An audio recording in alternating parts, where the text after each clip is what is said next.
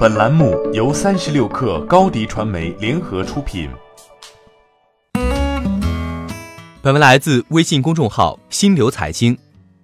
在小米、OPPO、vivo 三家手机厂商忙着进军金融时，华为一直不动声色。今年，华为在金融业务板块的动作显然比去年更频繁了。二零一八年底开始，华为就从手机自带不可卸载的钱包 App 打开了金融业务的新突破口。如今的华为是不一样的。一持牌销金公司商务表示，不在华为钱包白名单内的挤破头都进不去，规模再大也不行。华为钱包目前采用内推准入白名单制，合作门槛很高。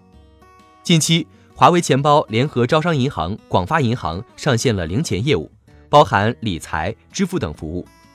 从支付、信用卡、贷款产品导流等各方面，华为都在渐渐入手。有意开启华为金融业务的下一步。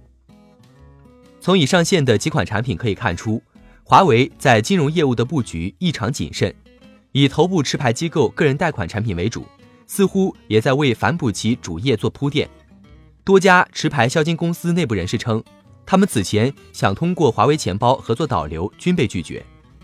华为方面表示，因政策因素暂不新增合作方，但作为国产手机出货量一哥。华为的庞大流量是引发众多金融机构持续攻坚的核心要素。不过，据其合作方透露，华为钱包导流的体量并不大，甚至比不上一些常见的大型代钞。业内人士分析，华为此举或是有意在控制流量输出，在注重合作方品牌口碑的同时，也处在不断试探的阶段，还没有完全放开。如今，前有小米，后有 OPPO、vivo 的竞争下，华为的金融业务开始摸索。也面临着一些压力。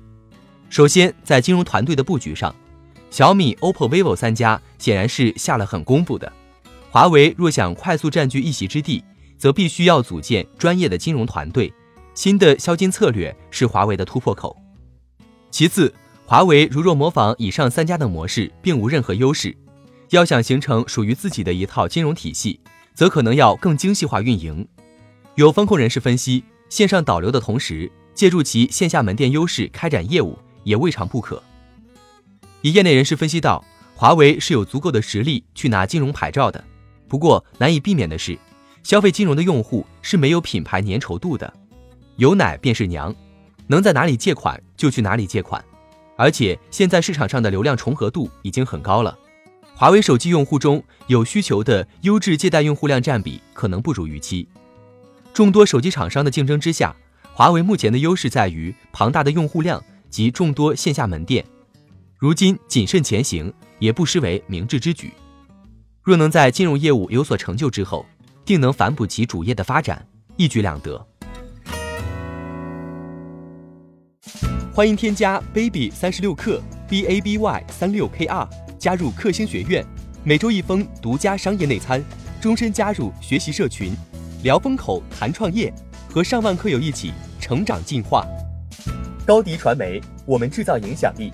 商务合作，请关注新浪微博高迪传媒。